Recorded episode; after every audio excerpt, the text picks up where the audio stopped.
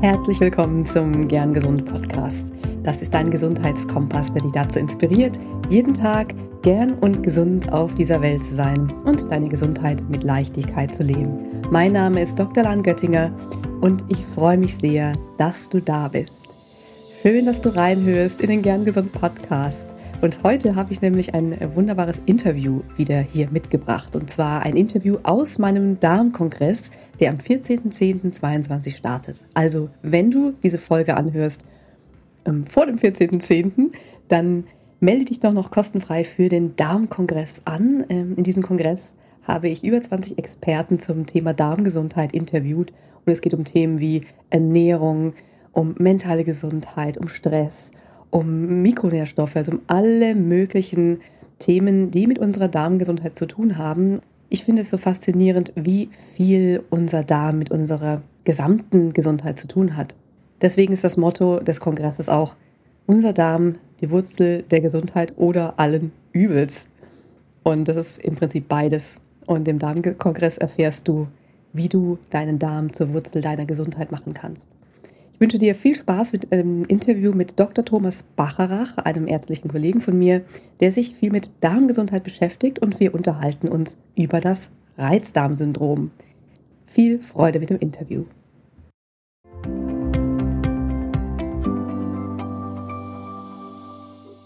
Hallo und herzlich willkommen.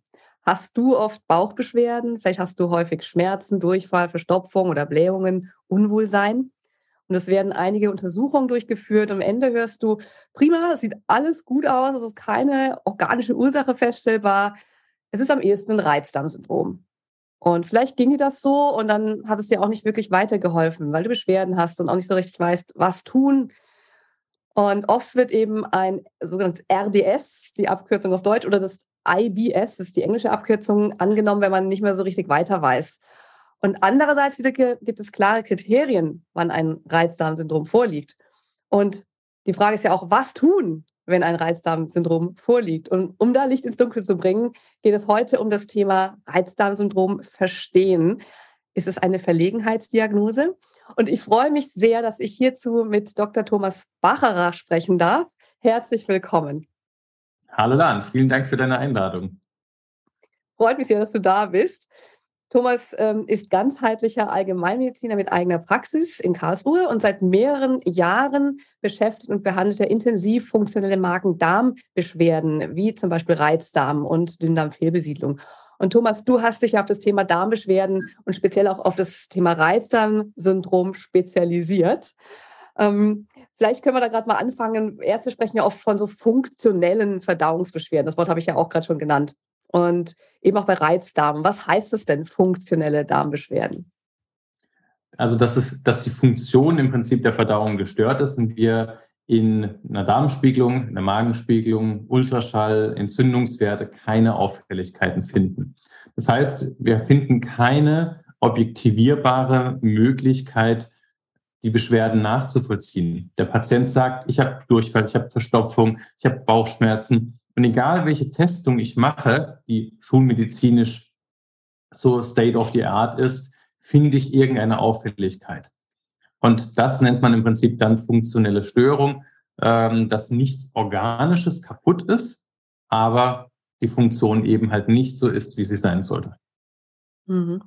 Danke für den Überblick. Das ist ja oft das ein bisschen auch unbefriedigende manchmal in Anführungsstrichen, dass es halt keinen wirklichen fassbares Korrelat, wie man so schön sagt, gibt, aber trotzdem halt einfach Beschwerden da sind. Und zwar ganz schön ordentliche Beschwerden, also starke Beschwerden, die wirklich das Leben, die Lebensqualität sehr, sehr, ein, sehr stark einschränken.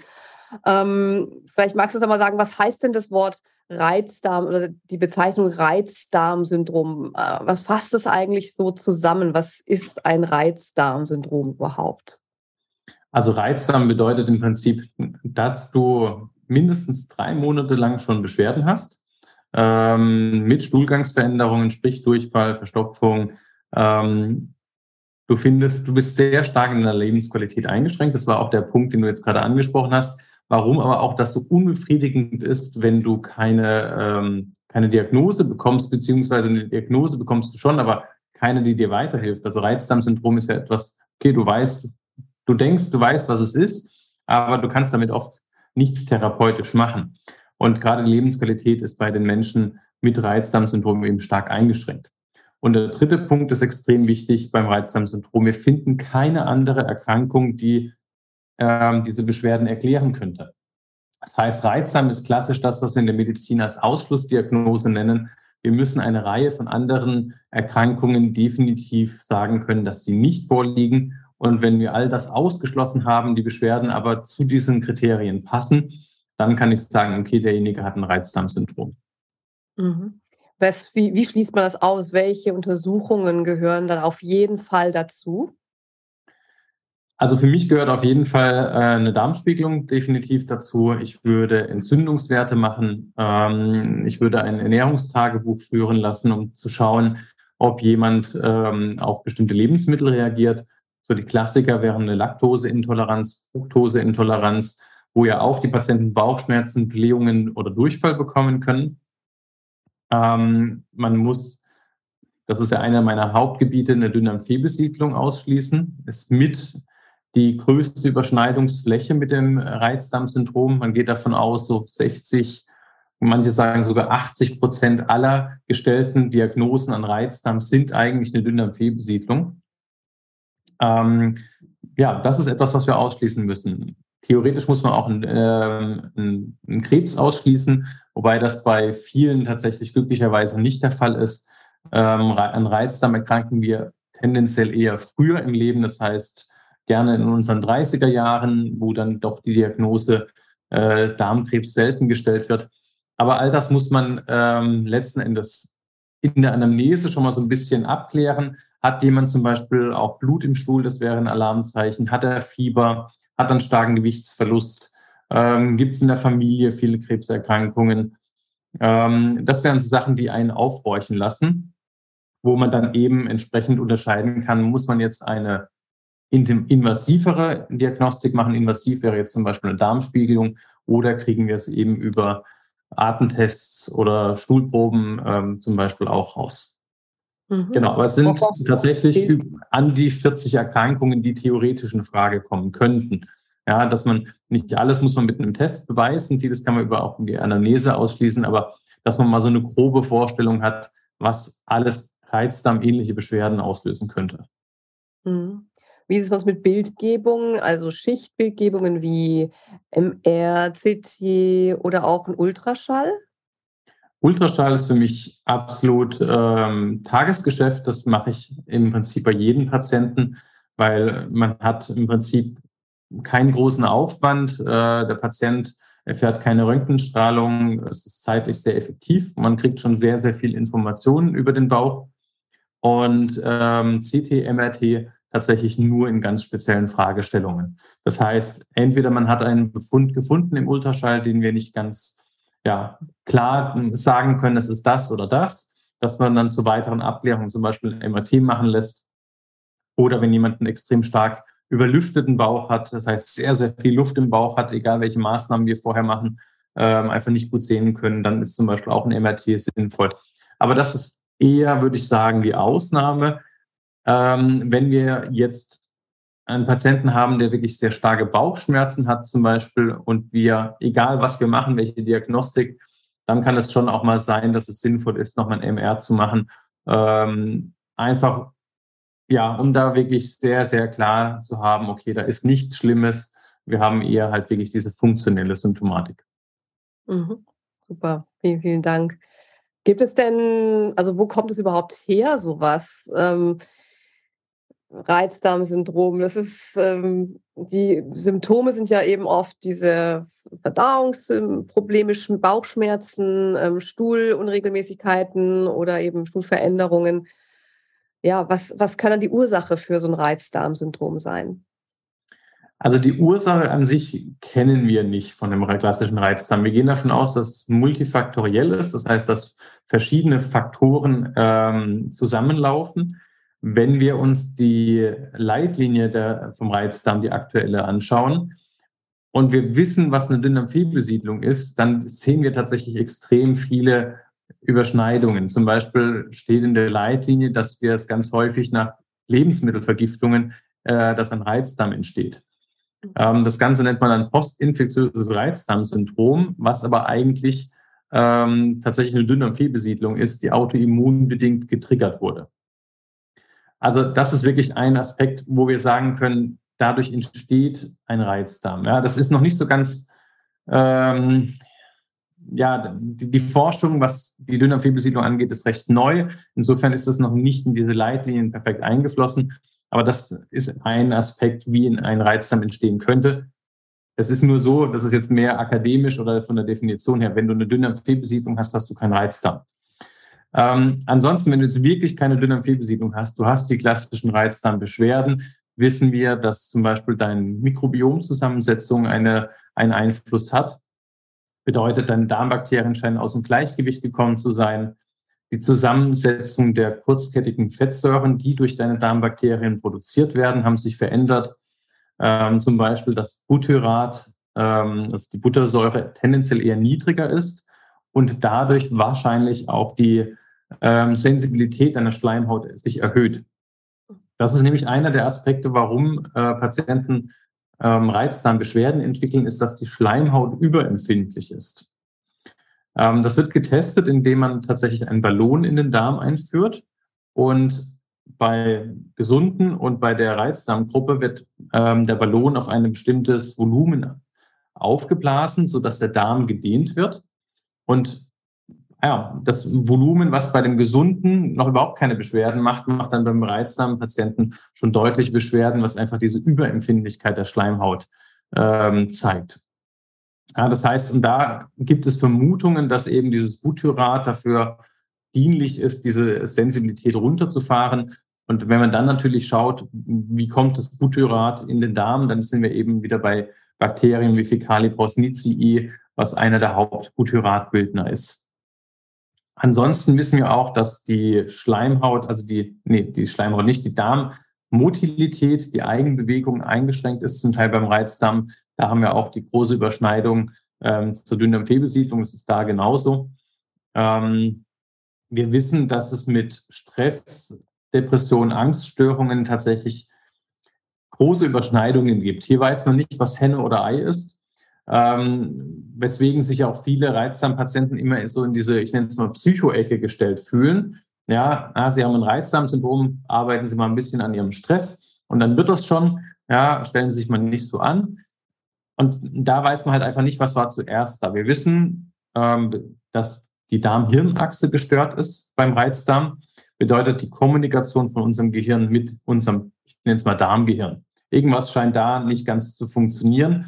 Aktuell ist man auch daran, tatsächlich den Reizdarm nicht mehr Reizdarm zu nennen, sondern eben Störung der Darm-Hirn-Achse.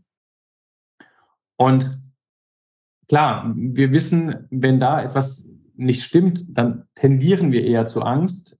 Oder wenn ich mehr Angst habe, dann stimmt auch eher was im Darm nicht. Weil angenommen, ja, du oder ich, wenn wir jetzt keinen Reizdarm hätten und ich würde dich unter einen chronischen Angst oder Stress versetzen, dann priorisiert unser Darm unsere Überlebensmechanismen, das ist Laufen, Rennen, Kämpfen und nicht unsere Verdauung. Also wird die Verdauung runtergefahren. Und somit kann man sich auch eine Motilitätsstörung allein aus diesem Aspekt her schon ableiten. Hm. Ein Kollege hat auch schon schön gesagt, dann bekomme ich Schiss. Das fand ich ein sehr schönes Bild dazu, ja. weil das, man kann, damit kann man sich sehr, sehr gut vorstellen, wie das zusammenhängt. Und ja, man könnte vielleicht sogar fast sagen, dass vielleicht so ein Reiz, dass das, dieser Begriff Reizdarmsyndrom eigentlich eher so eine, so eine Zusammenfassung ist für eine Art Symptomkomplex, der mhm. unterschiedlichste Ursachen eigentlich haben kann. Also es gibt gar nicht das Reizdarmsyndrom. Man weiß, mit welchen Dingen das zusammenhängt. Und am Ende ist es dann schon noch ein Begriff, der im, ist das eine Verlegenheitsdiagnose? Also ist das so ein bisschen so ein, eine Zusammenfassung mehr für verschiedene Vorgänge, die man sonst noch, noch nicht wirklich viel anders erklären kann? Wie siehst du das? Ja, absolut. Also ob es eine Verlegenheitsdiagnose ist, ist es zumindest eine Diagnose, die bedeutet, ähm, ja, du hast Beschwerden, du bist nicht lebensbedroht, aber wir wissen eigentlich nicht warum und wir wissen ein Stück weit vielleicht, wie wir dir helfen können, aber eigentlich auch nicht so richtig. Das mhm. ist so ein bisschen ähm, das, was das Reizdarmsyndrom aussagt. Ähm, umgekehrt ist es für die Patienten ganz wichtig, eine Diagnose zu bekommen. Es gibt Situationen äh, im Leben eines Arztes, wo du keine Diagnose stellen kannst. Du kannst einfach überhaupt nicht erklären, was, was ist los mit dem Patienten. Du findest nicht raus, ähm, was hat er, wie kannst du es erklären. Und das erlebe ich tatsächlich ist mit die belastendste Situation für einen äh, Patienten. Der sagt dann immer, mir ist es am liebsten, mir ist es egal, auch wenn man nichts machen kann, aber ich will wissen, was ich habe. Und ähm, daher hat diese Diagnose Reizdarm schon ihre Funktion. Sie können sich identifizieren, sie können sich in Selbsthilfegruppen äh, organisieren und sie können sich, der Mensch hat irgendwie das Bedürfnis, irgendwie auch wieder sich in eine Struktur zu begeben. Ja, und da dient die Diagnose Reizdarm, wenn sie korrekt gestellt ist, schon.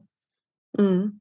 Und es gibt ja gewiss auch gewisse Dinge, die man machen kann, je nachdem, wo eher die Ursache für das Reizdarmsyndrom ist. Also wenn es jetzt eher die, die, erhöhte Empfindlichkeit ist, wenn es jetzt eher eben der Stress ist oder auch die Darm, äh, das Mikrobiom äh, außer Rand und Band oder vielleicht alles davon.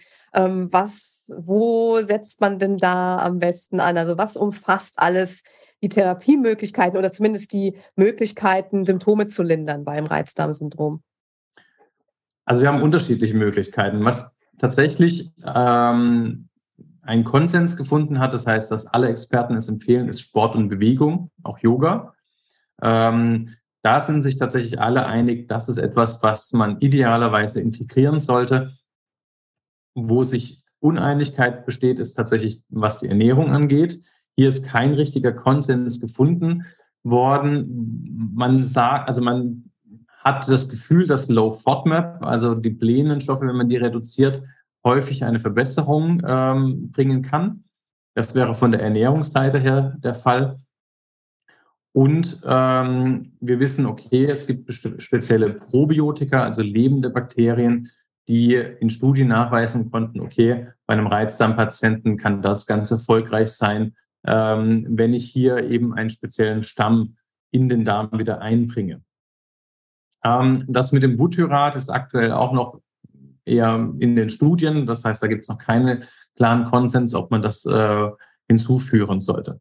Also es ist noch sehr nebulös. Man setzt zum Teil am Lebensstil an, zum Teil ist auch Psychotherapie mit als ähm, Empfehlung mit dabei. Einfach natürlich, wenn man sich vorstellt, ich habe einen Reizdarm, ich muss permanent auf die Toilette, ich kann mich nicht mehr im sozialen Gefüge so bewegen, wie ich mir das vorstelle, weil ich, ich auf eine irgendwo hinreise, muss ich wissen, wo ist eine Toilette, da, da, da, da, da.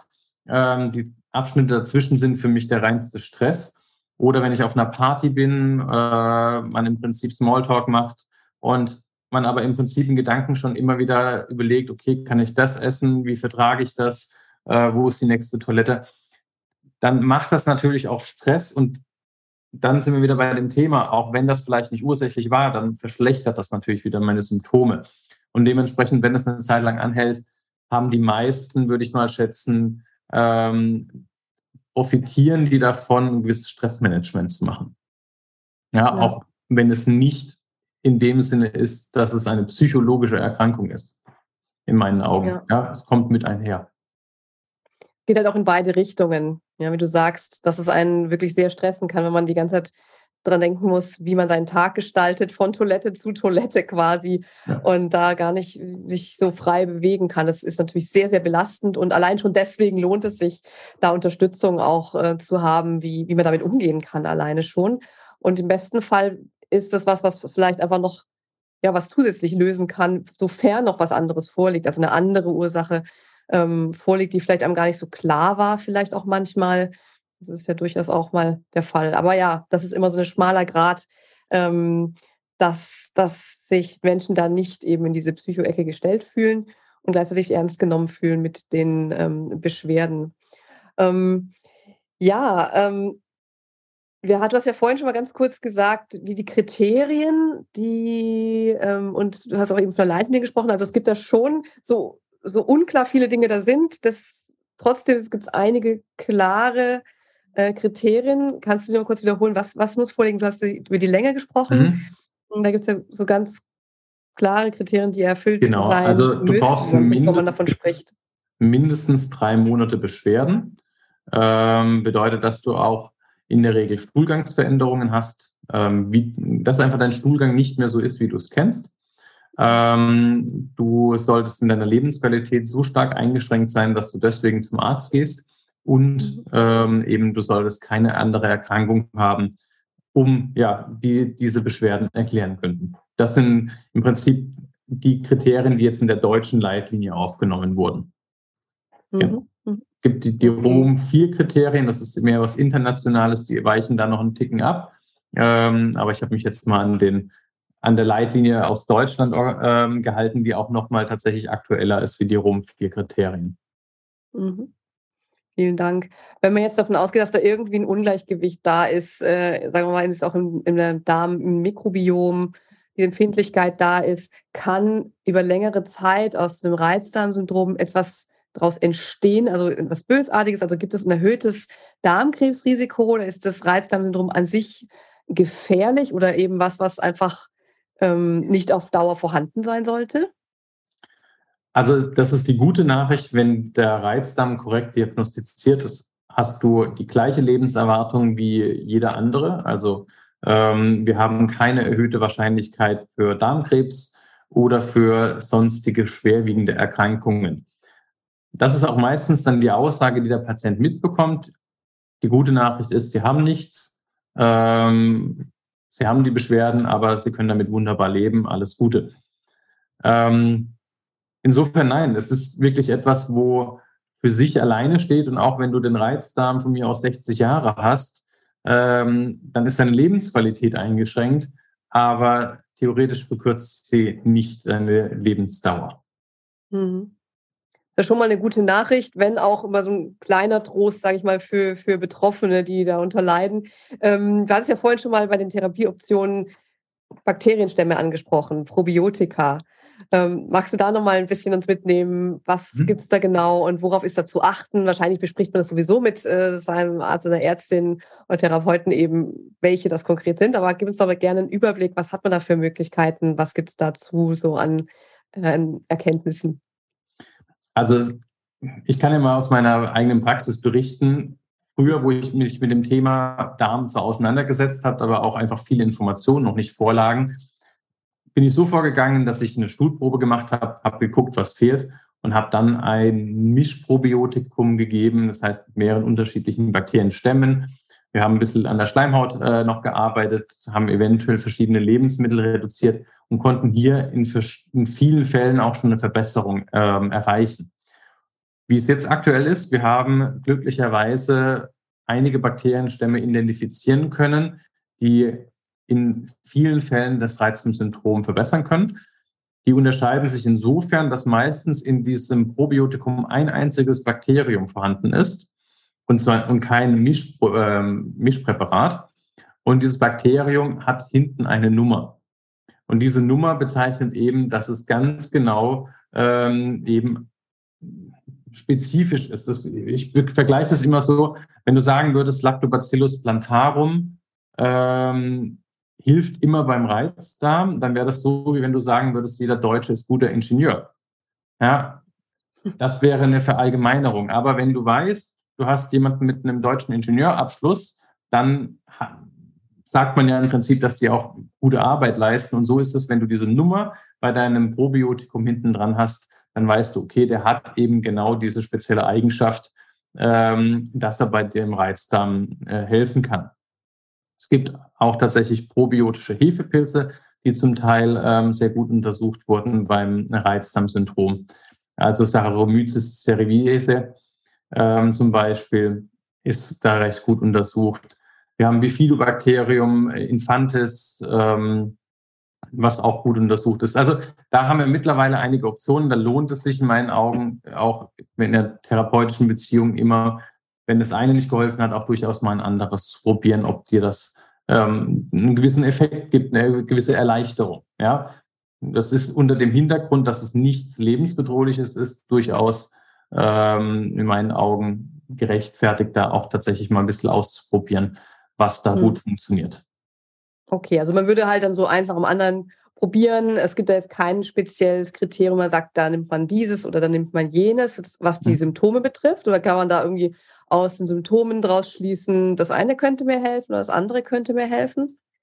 Also gerade was das ähm, Lactobacillus plantarum oder der Hefepilz macht man eher bei der Durchfallerkrankung. Mhm. Ähm, es gibt ein Präparat, da müsste ich nachschauen, was da der das Bakterium innen drin ist, was man eher bei der Verstopfung nimmt. Also das kann man schon machen, dass man weiß, okay, das ist eher motilitätsanregend oder eher ausgleichend. Genau, bei dem anderen weiß ich tatsächlich nur den, den Handelsnamen, ähm, kann ich aber gerne noch nachliefern. Super gern. Ja, und ähm, Vielen Dank für die Übersicht für die ähm, Probiotika. Das ist ja auf jeden Fall schon mal ein, ähm, ja, eine gute Option, dass man da jetzt auch mehr weiß und ähm, mehr Daten dazu gibt und das wirklich eine gute Option darstellen kann, womöglich so als Puzzlestein in dem ganzen, ähm, in dem ganzen, in der ganzen Therapie, im Therapieansatz. Ähm, du hattest ja vorhin diese FODMAP-Diät noch erwähnt, äh, Low-FODMAP-Diät. Für die, die es schon mal gehört haben, es ist ja was sehr doch Anspruchsvolles, was es mhm. äh, einzuhalten gibt. Und ähm, vielleicht magst du dann noch mal kurz erklären, was das ist für diejenigen, die es vielleicht nicht so damit vertraut sind. Also FODMAP bedeutet, steht im Prinzip dafür, dass es fermentierbare Kohlenhydrate sind ähm, in unterschiedlichen Längen. Es gibt Einzelzucker, Zweifachzucker, Mehrfachzucker ähm, und Zuckeralkohole, die wir dann aus in der Nahrung deutlich reduzieren. Der Zweck dahinter ist letzten Endes, dass die Bakterien weniger zum Fermentieren bekommen. Dadurch ist die Gasbildung reduziert. Und wenn man dann nochmal zurückdenkt, dass die Schleimhaut eines Reizdarmpatienten überempfindlich ist, können wir eben durch das verringerte Gasvolumen, was entsteht, auch den Druck auf den Darm reduzieren. Und damit können wir symptomatisch eine Verbesserung bei den Patienten zum Teil erreichen. Aber es ist leider halt nicht so konsistent, dass man sagen kann, okay, Reizdarmpatient, Low FODMAP und wir haben in 100 Prozent der äh, Fällen eine Verbesserung. Aber mhm. es ist etwas, was man in meinen Augen durchaus mal ausprobieren kann.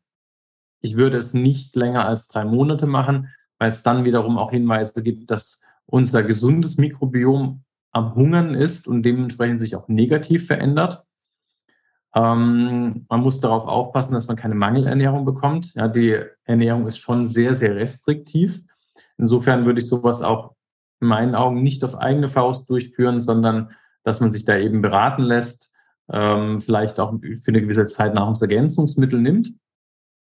Das ist ganz, ganz wichtig. Ja, ich glaube, das wären so die, die, was ich noch tatsächlich erlebe, ist, finden ganz unterschiedliche Listen im Internet, was auch meine Patienten wahnsinnig macht ähm, wenn die sich selber mit dem Thema beschäftigen oder beschäftigt haben und sagen, ich weiß überhaupt nicht, was ich essen soll, in der einen Liste steht das, in der anderen Liste das.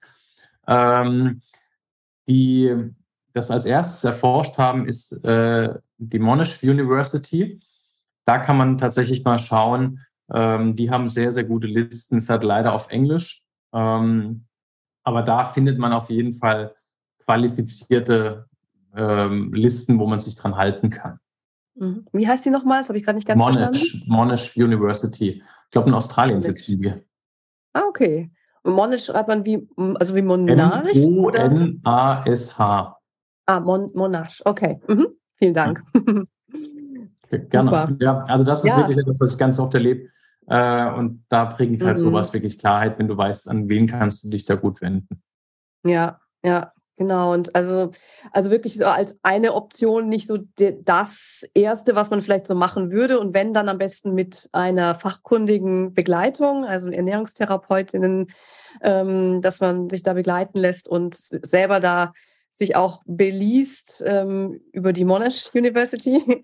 Vielen Dank für den Tipp. Und ähm, ansonsten eben schauen, die anderen Aspekte alle mit einzubeziehen und dann danach und nach ähm, schauen, wie die ja, Symptome gelindert werden können. Was, was hast du denn so für ähm, Erfahrungen gemacht? Also wie lange haben damit PatientInnen zu tun? Das ist natürlich immer sehr, sehr unterschiedlich, wahrscheinlich je nach Verlauf, je nach Möglichkeiten. Ähm, aber vielleicht so, um vielleicht Betroffenen Mut zu machen, dass es da auch einen Weg daraus geben kann, auch wenn er manchmal etwas mühsam sein kann. Was hast du so für Erfahrungen, für Erfahrungswerte? Also ich sage mal, die meisten Darmbeschwerden lassen sich innerhalb von einem Jahr verbessern. Das ist nicht 100 Prozent, ja, das auf gar keinen Fall. Aber ähm, gerade wenn wir auch beim Thema Darmaufbau sind, bis da sich Veränderungen einstellen, braucht es eben halt doch ein paar Monate. Ähm, vielleicht, wie würde ich vorgehen, wenn ich die Diagnose Reizdarm bekommen würde? Ich würde auf jeden Fall gucken, dass ich ähm, meinen Lebensstil darauf ausrichte, regelmäßig mich zu bewegen, regelmäßig Schlaf zu bekommen. Ich würde auch Entspannungstechniken lernen, sprich Meditation, progressive Muskelentspannung nach Jakobsen. Ähm, gibt ganz, ganz unterschiedliche Methoden. äh, ich verwende in der Praxis auch gerne HRV-Training, also Herzratenvariabilitätstraining. Da gehen wir eben über den Atem, versuchen wir unser vegetatives Nervensystem zu beruhigen, was, wo ich auch sehr gute Erfahrung habe. Ich würde durchaus die Low-FODMAP-Ernährung ähm, zu Beginn mal einsetzen, um zu gucken, kann ich damit meine Symptome verbessern. Ähm, ich für mich habe gute Erfahrungen gemacht, dass man eine genbasierte eine Mikrobiomanalyse macht, um zu gucken, was ist im Darm los, haben wir Leaky Gut, haben wir, ähm, wie sieht's mit den Darmbakterien aus und würde dann eben diese speziellen Probiotika ausprobieren. Was zusätzlich noch helfen kann, wenn gerade insbesondere bei den, äh, es gibt ja unterschiedliche Typen beim Reizdarm, Verstopfung, Durchfall und dieser Mischtyp, der mal Verstopfung hat, mal äh, Durchfall. Da kann es helfen, Präbiotika zu geben, einfach lösliche Ballaststoffe zu geben, um eine gewisse Stuhlregulation ähm, hervorzurufen. Also wenn, wenn ich zum Verstopfungstypen tendieren würde, würde ich das auf jeden Fall machen. Beim Durchfalltyp ist es unterschiedlich, aber auch da kann man zumindest mal den Versuch starten. Für mich ist da, wo ich die häufigsten Fehler tatsächlich sehe, ist in der Diagnosenstellung. Das heißt, da würde ich wirklich ganz genau schauen, was für ähm, Erkrankungen könnten es letzten Endes sein, wie, das, wie kann ich die ausschließen und würde da einfach wirklich ganz akribisch eine Diagnose nach der anderen ausschließen. Weil angenommen, du hast eine Laktoseintoleranz, du hast eine Fructoseintoleranz, äh, oder eine SIBO, dann hast du da ganz andere Therapieoptionen, wie eben, wenn es ein ganz klassischer Reizdarm ist. Also so würde mhm. ich da tatsächlich vorgehen. Es ist so multifaktoriell wie, der, wie das Reizdarmsyndrom ist es eben halt auch die Therapie nicht nur ein Puzzlebaustein und es ist schon gar nicht nur eine Pille, die du nehmen kannst. Mhm. Super, vielen Dank für den tollen Überblick ähm, Schritt für Schritt Anleitung quasi, was, was zu tun ist, ähm, wenn die Diagnose Reizdarmsyndrom im Raum steht. Und ähm, darf ich noch eine Frage stellen bezüglich jetzt, was die Ernährung betrifft? Viele sprechen ja von Gluten und ähm, dass eben Gluten schlecht für den Darm ist, so als grundsätzliches. Das hat sich jetzt irgendwie so etabliert. Mhm. Ähm, kannst du da noch mal eine kurze Über einen kurzen Überblick geben mit Gluten? Was ist da das Problem oder ist es überhaupt eins? Also Gluten ist etwas, was für uns Menschen einfach sehr schwierig zu verdauen ist. Aber es ist für mich, also angenommen, wir haben jetzt jemand Darmgesundes, kein Problem, dass es schon auch mal in der Nahrung vorkommt. Also in, ähm, ich in meiner Ernährung habe Gluten enthalten, weil es auch unser Mikrobiom wiederum trainieren kann. Wenn ich jetzt aber einen sehr sensiblen Darm habe, dann kann es durchaus sinnvoll sein, das Gluten mal wegzulassen. Ähm, ich denke, wir haben zwei Hauptfaktoren, warum Gluten mittlerweile so bei so vielen Menschen ein Problem ist. A, wir haben ein Wahnsinnsüberangebot an Gluten. Ähm, wir ernähren uns von ganz vielen Mehlspeisen, wie wir es wahrscheinlich in der Vergangenheit noch nie in der Menschheit jemals gemacht haben. Und die Lebensmittelindustrie ist hergegangen, hat ähm, die Getreide zu mehr Gluten gezüchtet, weil Gluten ist ein Klebe, äh, Klebestoff und damit lässt sich der Teig einfach besser verarbeiten und dementsprechend wurden in den Getreidesorten das Gluten hochgezüchtet. Und gleichzeitig äh, ist es so, wenn du ein gutes Mikrobiom hast, das heißt eine hohe Vielfalt an Darmbakterien, dann kannst du Gluten besser abbauen. Und genau da sehe ich ein Problem in der heutigen Zeit, dass wir ein immer inkompetenteres Mikrobiom erhalten. Das vielleicht ist es auch nochmal ganz interessant. Unser Mikrobiom orientiert sich sehr stark daran, was wir essen. Je unterschiedlicher unsere pflanzliche Ernährung ist, also gerade die äh, Pflanzenstoffe sind da essentiell, umso diverser, unterschiedlicher ist unser Mikrobiom. Und es gibt einige Mitbewohner, die sehr empfindlich sind auf chemische Stoffe oder auf unnatürliche Stoffe, wie zum Beispiel Konservierungsstoffe, Emulgatoren, aber auch Antibiotika in Fleisch oder wenn wir natürlich mit Antibiotika therapiert werden. Und das führt in meinen Augen dazu, dass wir halt ein verarmtes Mikrobiom haben, was dann noch mehr Probleme hat mit Gluten. Ganz anderer Aspekt ist letzten Endes, wenn du natürlich eine Zöliakie hast, eine echte Glutenunverträglichkeit. Aber das wäre dann auch wieder etwas, was ich vorher ausschließen muss, bevor ich überhaupt sagen kann, derjenige hat einen Reiz dann. Mhm. Also es gehört auch eben auch äh, klassischerweise mit dazu, eine Zöliakie auf jeden Fall auch auszuschließen. Ähm, ja. Ich glaube, da ist auch, gibt es auch öfters mal tatsächlich ähm, späte Diagnosen oder äh, Fehldiagnosen, weil das viel häufiger zu sein scheint, Zöliakie, als man äh, auch so angenommen hat. Gleichzeitig aber wiederum die meisten Menschen das Gluten dann doch auch vertragen. Und ja, vielen Dank für den Überblick, weil das mit Gluten hört man einfach auch so viel und äh, man kriegt schon den, ja, so einfach den Eindruck, dass Gluten an sich ungesund ist, aber mhm. das kommt ja darauf an, was ist die Menge und ja, wie häufig bekommen wir das. Also es ist ja irgendwie mit den meisten Sachen, wenn wir zu viel von etwas zu uns führen, dann ist es selten wirklich gut, wenn es eben um einen, eine Sache ist. Außer es sind vielleicht Ballaststoffe oder äh, Dinge, die unsere Darmbakterien sehr gerne mögen. Ich denke, ein, ein interessanter Aspekt ist noch, wir setzen oft Gluten. Ich vertrage kein Gluten mit Weizen gleich. Es gibt noch die Nicht-Weizen, Nicht-Zöliakie-Sensitivität. Und da werden, werden, äh, gehen wir davon aus, dass eher andere Stoffe im Weizen uns Probleme machen. Und zwar bilden, bildet der Weizen Fraßschutz gegen Insekten. Das sind auch wiederum Eiweiße, die bei den Insekten zu Verdauungsbeschwerden führen, weil im Prinzip sie die Verdauung träge machen, lähmen. Und das funktioniert letzten Endes auch in uns Menschen. Und dadurch, dass wir so viel davon essen und ähm, der Weizen auch in diese Richtung gezüchtet wurde, kann es halt eben sein, dass wir auf ähm, eben den Bestandteil im Weizen reagieren. Aber davon haben die wenigsten bis jetzt gehört und dann sagen sie immer, okay, ich vertrage kein Gluten. Also da gibt es ganz äh, interessante Differenzierungen nochmal in die Tiefe, wer was wirklich dann verträgt. Äh, insofern ist das auf jeden Fall ein spannendes Thema und warum aber auch so viele davon profitieren, wenn sie das Getreide weglassen, insbesondere den Weizen weglassen. Das hilft ganz vielen einfach schon mal symptomatisch, dass da die Last von unserer Verdauung etwas ähm, reduziert wurde. Ja, super. Toller Überblick und ja, das ist, wenn man genau hinschaut und klassisch ist ja einfach jetzt gerade in Deutschland einfach auch, dass an jeder Ecke ist ein Bäcker und da ist es einfach die volle Ladung Weizen, Gluten, auch wenn es an sich ja in einer kleinen Menge jetzt nicht schlimm ist, ist, ist einfach das Überangebot eben wie so oft einfach die, das, das Problem dabei. Ja, Thomas, ähm, vielen Dank. Ich denke, wir haben da schon mal vieles betrachtet jetzt zum Reizdarmsyndrom. Gibt es noch etwas, irgendwie einen Top-Tipp, was du Betroffenen mitgeben möchtest, ähm, was wir jetzt irgendwie noch nicht besprochen haben oder vielleicht auch was wir besprochen haben und du vielleicht nochmal betonen willst? Ich denke, das Hauptthema ist wirklich, ähm, dass man sich selbst informiert über seine Erkrankung und auch über die Abläufe, was muss diagnostiziert werden, was muss ausgeschlossen werden, ähm, weil es doch in ich erlebe es ganz, ganz häufig, dass Patienten mit Bauchbeschwerden in eine Praxis laufen. Es ist überhaupt keine Diagnostik gelaufen im Extremfall. Also, und es halt geheißen, ja, passt schon, ist ein Reizdarmsyndrom. Also damit würde ich mich persönlich nicht zufrieden geben, äh, ohne dass ich da den Kollegen einen Vorwurf machen möchte. Aber ähm, es gehören ein paar Dinge einfach ausgeschlossen.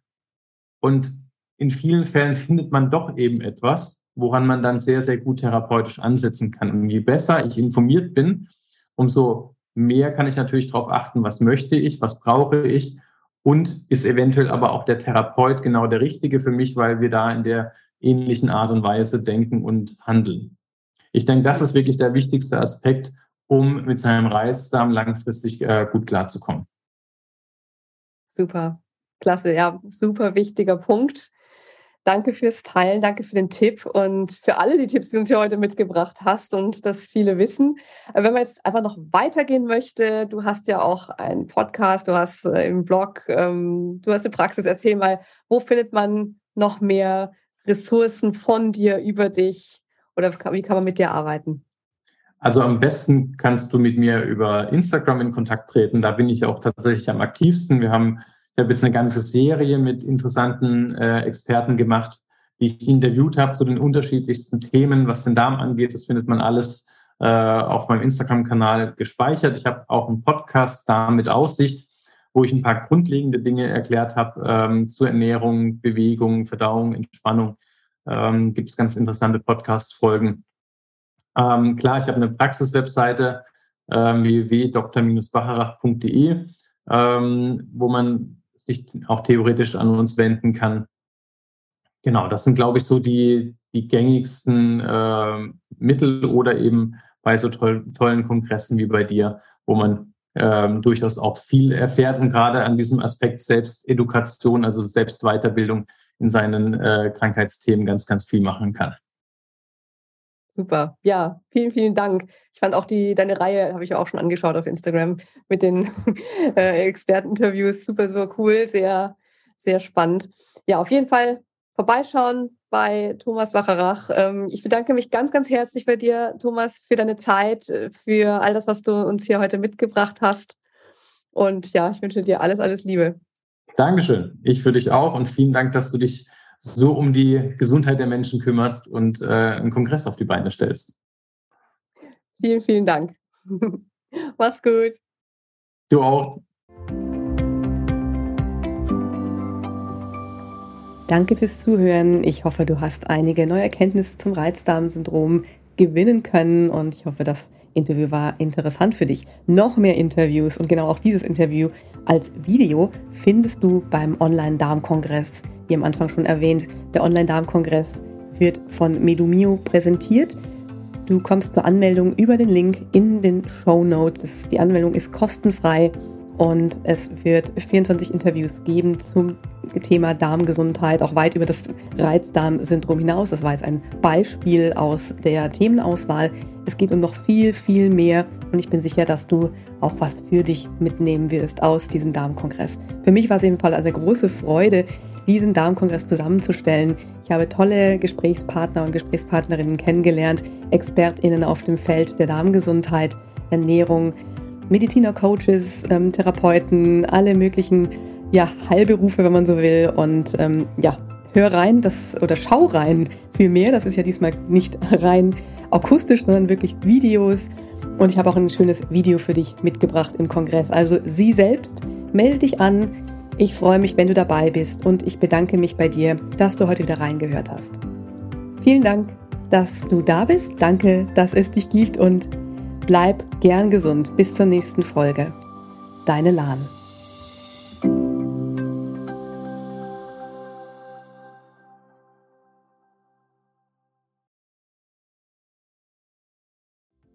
Ganz lieben Dank an dich, dass du heute reingehört hast in den Gern Gesund Podcast.